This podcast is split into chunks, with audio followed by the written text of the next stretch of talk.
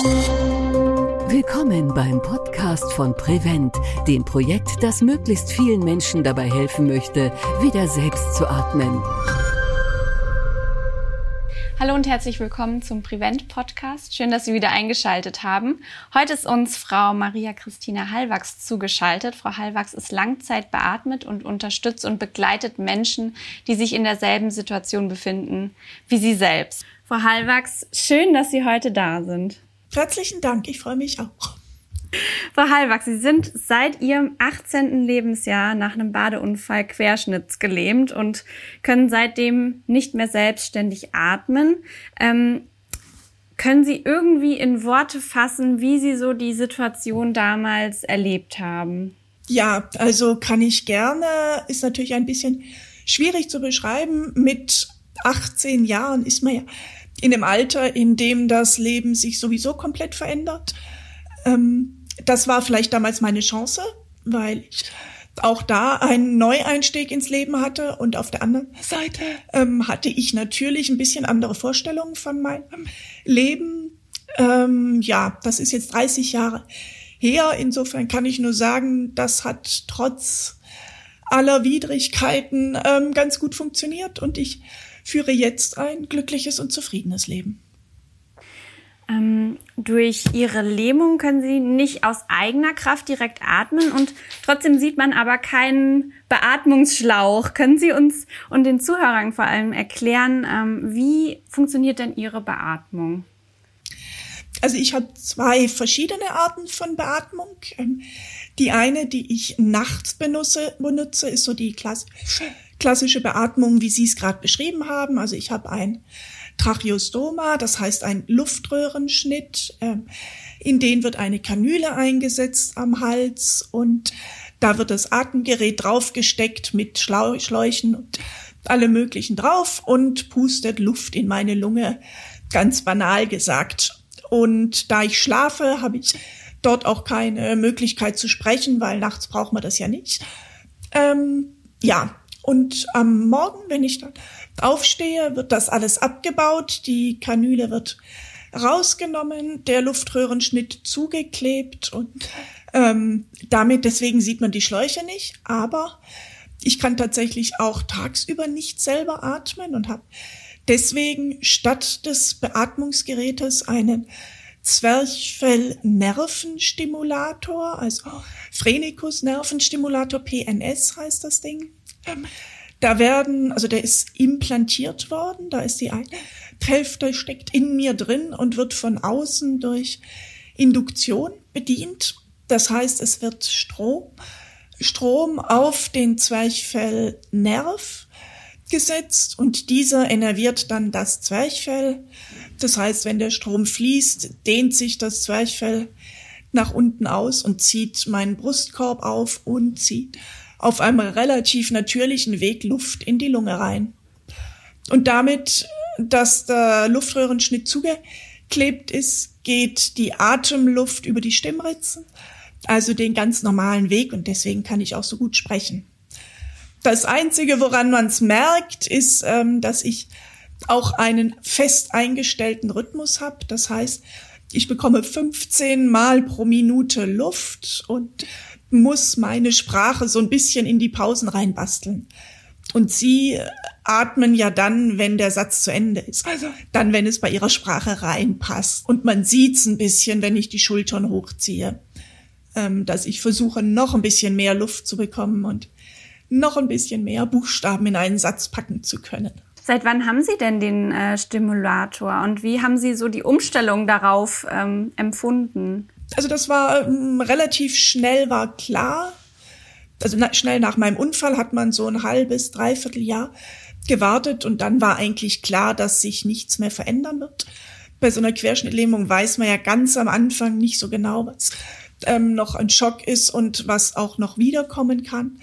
Und dann war klar, dass die Atmung bei mir ähm, definitiv nicht mehr funktionieren wird. Und dann wurde mir gesagt, okay, dieses Gerät gibt es. Es gab es damals äh, noch nicht so oft. Also der Unfall war 1993, also das war Ende 93, Anfang 94, dass ich diesen Vorschlag bekam und ähm, auch da war mein großer Vorteil, ich war jung und habe mir nicht so Gedanken gemacht und gesagt, gut, die Chance ergreife ich natürlich. Ähm, auch wenn nicht klar war, ob das klappen wird und was dabei rauskommt. Ja, und dann wurde das gemacht und äh, in einer großen und aufwendigen Operation musste ich auch in ein anderes Krankenhaus und danach musste das Zwerchfell wieder richtig trainiert werden, weil das Zwerchfell ist ja auch ein Muskel.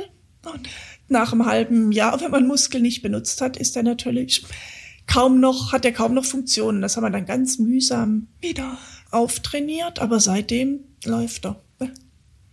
Gab es da auch mal heikle Momente, wo Sie vielleicht Sorge hatten oder das Gefühl hatten, jetzt nicht genug äh, Luft zu bekommen? Ja, also allein beatmet werden zu müssen, ist natürlich schon ein kritisches Thema. Insofern natürlich bekomme ich Luft, äh, genug Luft, wenn mir ein Atemgerät diese Luft reinpumpt. Aber das ist so eine essentielle Sache, dieses Luftholen, dass man trotzdem schnell Panik bekommt oder an seine Grenzen kommt. Also wenn das Atemgerät Alarm gibt, habe ich ganz schnell das Gefühl, ich kriege keine Luft mehr, obwohl es ein völlig nichtiger, banaler Alarm sein kann. Aber allein, oh, ähm, insofern ja, natürlich. Und dann war es in der Anfangszeit natürlich auch so ein Erst hatte ich ein Riesenatemgerät, wie es damals auf Intensivstationen üblich war, und dann sollte ich an ein kleines Heimbeatmungsgerät. Das war schon eine wahnsinnige Umstellung. Und äh, dann noch vom Atemgerät an den Zwerchfellstimulator. Das war ja natürlich schon auch eine psychische oder psychologische Sache. Kann so ein kleines Gerät genau das gleiche wie das große? Da war ich natürlich am Anfang überzeugt, dass das gar nicht sein kann. Ähm, Gott sei Dank habe ich das schnell kapiert, dass es doch geht. Und dann ist natürlich trotz allem 30 Jahre, 30 Jahre ist eine lange Zeit. Das ist ein Gerät, ähm, was wie alle Geräte nach 30 Jahren, na ja, ähm, das sind Drähte, das sind Kabel, da geht mal was kaputt. Ähm, man kann nicht so einfach mal schnell ins Innere reingucken. Also es sind doch viele Risikofaktoren, ähm, mit denen ich einfach leben muss.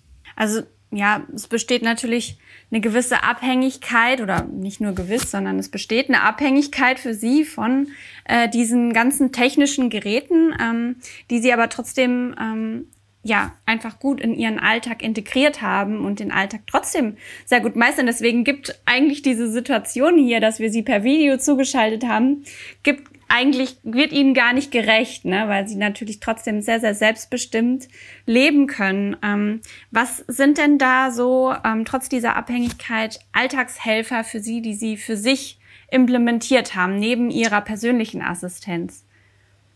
Ja, das wollte ich gerade sagen. Mein wichtigster Alltags Alltagshelfer sind natürlich die Menschen um mich rum. Ähm, da gehen wir ja sicher nachher nochmal, sprechen wir sicher nochmal von, aber ähm, ansonsten habe ich natürlich äh, viele technische Hilfsmittel. Ähm, also jetzt, wie man sieht, hier am Computer ist alles Mögliche um mich herum aufgebaut. Das sind so die Dinge, mit denen ich komplett selbstständig den Computer bedienen kann. Also ich fahre in meinem Elektrorollstuhl an diesen Computer heran. Dann muss ihn meine Assistentin nur anmachen. Selbst das könnte ich äh, theoretisch selber machen. Und dann habe ich hier dieses rote, was man sieht. Das ist meine Maus. Also die berühre ich und dann bewegt sie sich. Wenn ich rein blase oder rein sauge, ist es links oder rechts. Klick. Und damit kann ich natürlich schon alles machen, was eine Handmaus kann. Ähm, und auf der anderen Seite habe ich einen Mundstab. Das ist eine relativ veraltete Sache. Es machen viele gar nicht mehr, aber ich habe ihn deswegen noch ähm, weil ich damit alles bedienen kann. Also ich kann den aus einer Halterung nehmen und dann kann ich sowohl auf der Tastatur tippen ähm, als auch den Touchscreen von meinem Handy bedienen, das hier ganz außen steht. Also ähm, ja, wie gesagt, man kann natürlich ganz, ganz viel über Sprache inzwischen machen, was 1993, 94 ja noch nicht der Fall war und daher kommen diese Sachen natürlich. Und heute mache ich natürlich auch viel über Sprache, bin aber froh, dass ich nach wie vor dieses Mechanische habe, weil ich auch, also sprechen strengt mich schon sehr an. Insofern bin ich manchmal froh, wenn ich auch eine Weile nicht sprechen muss. und trotzdem nicht dumm in der Gegend rumsitze, sondern was tun kann. Ähm, ja, also das ist zum Beispiel der Computer und da ist natürlich viel Freiheit, da kann ich kommunizieren, da gibt's die Social Media, da kann ich telefonieren. Ähm, ich schreibe ja auch viele Artikel, das kann ich dort schreiben. Ja, und man kann sich auch äh, beschäftigen in irgendeiner Art. Und ansonsten habe ich natürlich viele Dinge im Haus, ähm, die ich selber bedienen kann. Also Licht anmachen, Rollläden runter, Türen auf. Dies ist bei mir alles mit einem Motor versehen und jeder Motor kann natürlich auf irgendeine Art oder Weise angesteuert werden. Also Infrarot, Funk, ähm, auch Sprache, alles mögliche, Bluetooth. Also da ist natürlich die Entwicklung, ähm, spielt da natürlich mir in die Hand, äh, wenn ich äh, Siri oder Alexa oder ähnliche Geräte bedienen kann. Das ist für mich natürlich super.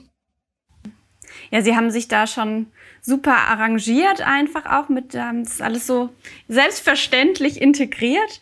Ähm, wenn Sie jetzt Menschen raten würden, die vielleicht erst neu in die Situation gekommen sind, da spielen ja auch sicherlich am Anfang ähm, viele Ängste mit, ähm, wenn man von so vielen technischen Geräten auf einmal abhängig ist. Ähm, wie würden Sie denen denn raten, mit Ängsten umzugehen oder wie gehen Sie selber mit, mit Ängsten um? Ja, das ist natürlich eine, tatsächlich eine schwierige Sache. Ähm, mein Ängste weiß jeder, äh, sind ganz schwierig selbst in den Griff zu kriegen, selbst wenn man weiß, dass es unbegründet Ängste sind, die sind nun mal da. Ähm, und es sind natürlich auch noch viel mehr Ängste, wenn man so abhängig ist von Geräten und von anderen Menschen. Und also meine Erfahrung für mich selber ist natürlich, dass man die Dinge, wo man eben ähm, Ängste hat, einfach offen und direkt ansprechen muss. Also gerade in so einer abhängigen Situation ist man einfach drauf angewiesen zu sprechen, zu sprechen, zu sprechen und auch keine Scham zu haben, zu sagen, okay, da habe ich Ängste. Also ganz banales Beispiel, ähm, wenn ich nachts schlafe, ähm, wird mein Atemgerät auf gewisse Werte eingestellt. Also da kann man, was weiß ich, alles Mögliche, den Druck, mit dem beatmet wird, die Frequenz, die Luftmenge, kann man alles Mögliche einstellen. Hm. Und das machen meine Krankenschwestern natürlich und machen das auch gut und richtig. Und dann wache ich nachts mal auf und denke, oh, ich krieg keine Luft. Und das passiert mir öfters und dann kriege ich Panik. Und dann habe ich beschlossen, okay, die müssen mir abends vorlesen, was sie für Wert eingestellt haben. Dann weiß ich zumindest, dass da nichts falsch gelaufen ist ähm, und kann mir sagen, nein, sie hat dir vorgelesen. Das ist in Ordnung, jetzt musst du dich wieder beruhigen. Das geht, das reicht an Luft. Und das war natürlich insofern schwierig, weil als am Anfang sich meine Krankenschwestern kontrolliert gefühlt haben. Traust du uns das nicht zu? ich sage, nee, keine Sorge, ich weiß, dass ihr das gut macht. Ist einfach für mich wichtig, damit ich keine Panik krieg. Und dann haben wir das untereinander besprochen und wie machen wir das am besten und so weiter. Und jetzt funktioniert es prima und seitdem wache ich nicht mehr mit Panik auf. Es könnte, weil ich genau weiß, abends, ah super, sie hat das gut eingestellt, prima. Hm.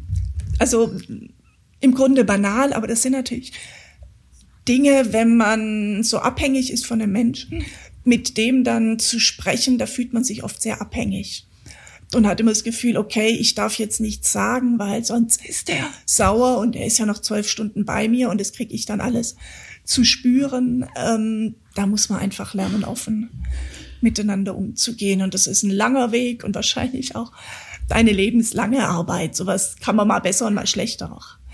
Das ist natürlich normal, ja. Jetzt haben Sie gerade schon angesprochen, Sie haben Krankenschwestern, die zu Ihnen kommen. Sie haben Ihre persönliche Assistenz. Ähm, wie sieht denn so das Team um Sie herum aus? Ähm, das löst natürlich jeder anders. Also mein Beispiel ist nicht unbedingt das, was alle machen. Ich mache es jetzt so, dass ich einen privaten Pflegedienst beauftragt habe. Und äh, durch diese Beatmung habe ich ein medizinischen Bedarf und deswegen ähm, sind bei mir nur ausgebildete Krankenschwestern, Krankenpfleger, die 24 Stunden am Tag bei mir sind, in zwölf Stunden Schichten.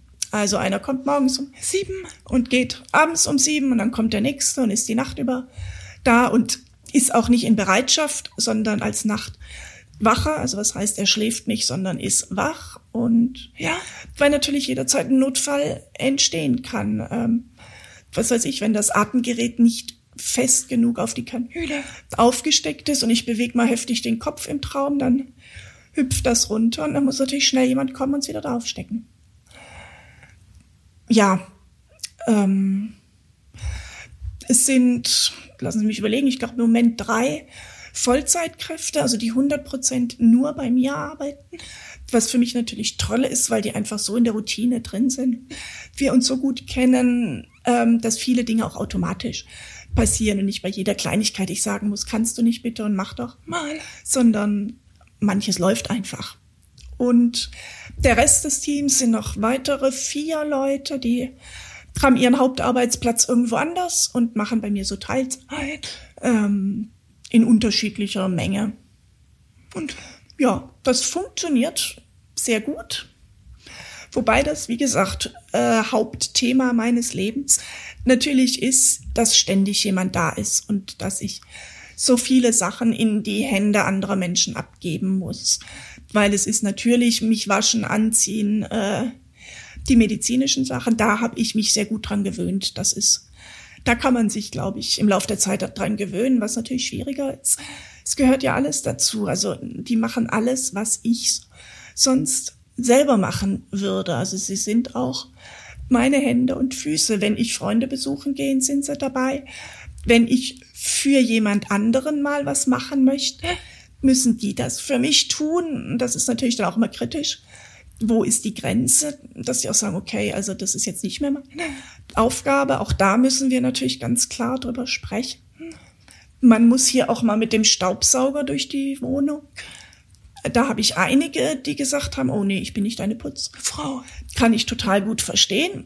Ähm, aber dann ist der Job bei mir einfach nicht der richtige. Also hier muss keiner auf Knien durch die Wohnung rutschen und polieren, aber so das, was man halt zu Hause selber macht. Ähm, wir kochen zusammen, wir gehen zusammen einkaufen, ähm, wir gehen zusammen in Urlaub. Und auch da bin ich sehr glücklich, dass es klappt, weil auch das ist natürlich nicht selbstverständlich. Ich gehe jedes Jahr drei Wochen nach Frankreich. Wir haben dort ein Haus und ich habe dort ganz viele Freunde. Ähm, das heißt ja, meistens teilen wir das in zweimal zehn Tage auf. Aber dass jemand hier zehn Tage seine Familie auch alleine lässt. Ähm, oder die Kinder oder, oder, oder. Ähm, und die anderen zu Hause hier in Stuttgart sind und keinen Job haben, weil ich nicht da bin und die Stunden dann danach wieder reinarbeiten müssen. Also das ist eine große Herausforderung, aber ich habe so das Gefühl, ich versuche auch immer, ähm, ja, dass wir auch das gemeinsam machen und alle Spaß dran haben. Und dann funktioniert das und dann kommen die meisten kommen total gerne mit. Und dann gehe ich auch auf Kongresse oder fahre mal übers Wochenende das nächste Wochenende fahre ich jetzt nach Aachen vier Tage. Ja, das funktioniert dann auch einfach gut. Jetzt haben Sie gerade berichtet, ähm, es gibt viele Menschen um sie herum, die was für sie tut. Aber jetzt möchte ich natürlich auch nochmal hervorheben, dass sie auch viel für andere Menschen tun. Sie ähm, setzen sich ja für ähm, Menschen, die sich in derselben Situation oder in einer ähnlichen Situation befinden, äh, wie sie selber ein und begleiten die, unterstützen die, wo sie können ähm, und wo sie Unterstützung benötigen. Seit wann machen Sie das denn und wie sind Sie dazu gekommen? Naja, also dazu gekommen. Es war eine relativ einfache Sache, dass ich selber damals nach meinem Unfall im Krankenhaus lag und dachte, oh, das wäre jetzt schon klasse, wenn ich mal mit jemandem sprechen könnte, der irgendwie in, in so einer Situation ist. Ähm, damals gab's das auch nicht ganz so oft, weil die meisten Menschen so einen Unfall gar nicht überlebt haben. Ähm, und ja, also ich kannte damals auch gar niemand und hätte mir das doch sehr gewünscht und habe schon damals gedacht, Mensch, wenn du wieder fit bist, dann musst du sowas machen. Und habe damals dann erstmal äh, studiert und meinen ganz normalen ähm, Leben, Weg, Lebensweg weiterverfolgt. Und als ich dann auch in meiner eigenen Situation so ein bisschen gefestigt war, habe ich fest, ist mir diese Idee wieder quasi wiedergekommen, habe an die Zeit gedacht und war auch so, naja, dieses Studium war jetzt so, hm, habe ich gemacht, äh, weil es mir Spaß gemacht hat und weil ich auch noch nicht so recht wusste, wie alles werden wird. Und dann war mir klar, okay, damit wirst du nie wirklich was anfangen, außer dass es Spaß gemacht hat und ich gut Französisch gelernt habe. Ähm, und dann habe ich mich da so ein bisschen selber reingehängt. Wenn man eine Querschnittlähmung hat, wie ich, ist man ja meistens relativ ähm, eng an das Zentrum angebunden, bei dem man zur Erstreha war, weil das einfach die Fachmänner sind. Das bin ich bis heute geblieben. Also wenn ich irgendwas habe, was auch nichts mit der Querschnittlähmung zu tun hat, gehe ich da trotzdem mit, weil die Querschnittlähmung einfach auf alles eine Konsequenz hat. Selbst wenn ich mir ein Bein breche, ist das anders, als wenn sich äh, jemand, der eine, keine Querschnittlähmung hat, das Bein bricht. Und deswegen habe ich den engen Kontakt dort behalten. Und jetzt ist es so, dass ich über die Fördergemeinschaft Querschnittgelähmter zum Beispiel in Krankenhäusern bin und Menschen begleite nach ihrem Unfall quasi direkt ans Bett komme. Ähm, einfach nur, meistens geht es einfach nur darum, da zu sein, sagen, hier, guck mal, es geht weiter. Man kann auch in dieser Situation leben. Und manchmal geht es auch darum, ganz praktische Dinge zu beantworten. Also äh, wie muss die Wohnung verändert werden? Was gibt's denn für Möglichkeiten, mobil zu sein, Rollstuhl, Auto, sonst was? Also einfach so, so die praktischen Dinge des Lebens. Und jetzt bin ich seit einer Weile, also seit Ende letzten Jahres im Vorstand der DIGAP mit drin. Das ist die Deutsche Interdisziplinäre Gesellschaft für außerklinische Beatmung, also quasi die ähm, wissenschaftliche Organisation, die sich um Menschen mit Beatmung, die zu Hause leben, damit beschäftigen. Und es macht mir natürlich viel Freude, weil ich da das Gefühl habe, da kann ich wirklich extrem ähm, effektiv was tun für Menschen, die eben in meiner Situation sind und nicht das Glück haben, so mobil zu sein wie ich. Weil auch das muss man sagen, das ist natürlich nicht selbstverständlich. Das sind ganz viele Dinge, die zusammenspielen, dass man mobil sein kann. Und ich kenne leider ganz, ganz, ganz viele, die ähm, sogar das Bett gar nicht verlassen, aber auch andere, die zwar in Rollstuhl können, aber vornehmlich zu Hause sind. Ähm, ja, es muss sehr viel gut laufen und stimmen, dass man das Leben dann so führen kann, wie ich das mache. Und da, wie gesagt, es da nicht so viele gibt, habe ich so das Gefühl, das ist auch meine Aufgabe im Leben, denjenigen eine Stimme zu geben. Was sind denn da so die Hauptthemen, die Sie da begleiten in Ihrer Arbeit in der Fachgesellschaft mit, mit äh, Betroffenen? Also auch sehr unterschiedlich natürlich. In der Fachgesellschaft ähm, geht viel um, ja, ähm, keine Ahnung, jetzt das neue Gesetz, das IPREC-Gesetz zur außerklinischen Intensivpflege, äh, das zu beleuchten. Was ist da gut, was ist da schiefgelaufen, was muss man ändern? Also da geht's natürlich viel um diese theoretischen Dinge. Was braucht ein Mensch, wenn er aus Krankenhaus entlassen wird? Also das Entlassmanagement, solche Dinge und mit den beatmeten Menschen direkt geht es natürlich ganz viel um den praktischen Alltag. Und tatsächlich ist auch da Hauptthema, wie kriegt man das gut hin, wenn jemand 24 Stunden dabei ist. Also bei mir ist, ist es ja so, dass ich alleine lebe, da ist das immer ganz gut möglich. Ähm, wenn man natürlich eine Familie hat, dann ist einfach noch mal ein Mensch in der Familiensituation drin. Das ist ja auch ähm, manchmal extrem belastend. Und das sind natürlich Themen, wo man einfach manchmal nur rein schlicht Redebedarf hat und manchmal auch gemeinsam nach praktischen Lösungen suchen muss. Und ich gehe auch äh, gerne zu Menschen nach Hause. Sag, ich komme mal vorbei und wir gucken mal gemeinsam äh, vor Ort, was man vielleicht lösen könnte oder lade Menschen zu mir nach Hause ein und sag, guck mal, wie ich das hier mache. Ähm, wobei man ja sieht im Hintergrund, ich habe eine sehr große Wohnung und das vereinfacht natürlich ganz viele Dinge und diesen Luxus kann sich natürlich nicht jeder leisten. Und das ist dann leider einfach auch so. Das ist, unsere Welt ist nicht wirklich gerecht. Jetzt kann ich mir vorstellen, die Reaktionen sind wahrscheinlich sehr positiv, wenn, wenn Sie dann zu den Betroffenen kommen, weil ich glaube, keiner kann das besser nachvollziehen wie jemand, der die gleiche Situation auch schon erlebt hat und auch weiß, wo im Alltag die ähm, Schwierigkeiten und Hürden ähm, sich auftun, oder? Oder was erleben Sie so für, für Reaktionen auf Ihre Arbeit? Das ist natürlich das Tolle an dieser Arbeit genauso. Das tut mir natürlich auch sehr gut, dass ich äh, schnell oder direkt ein Feedback kriege.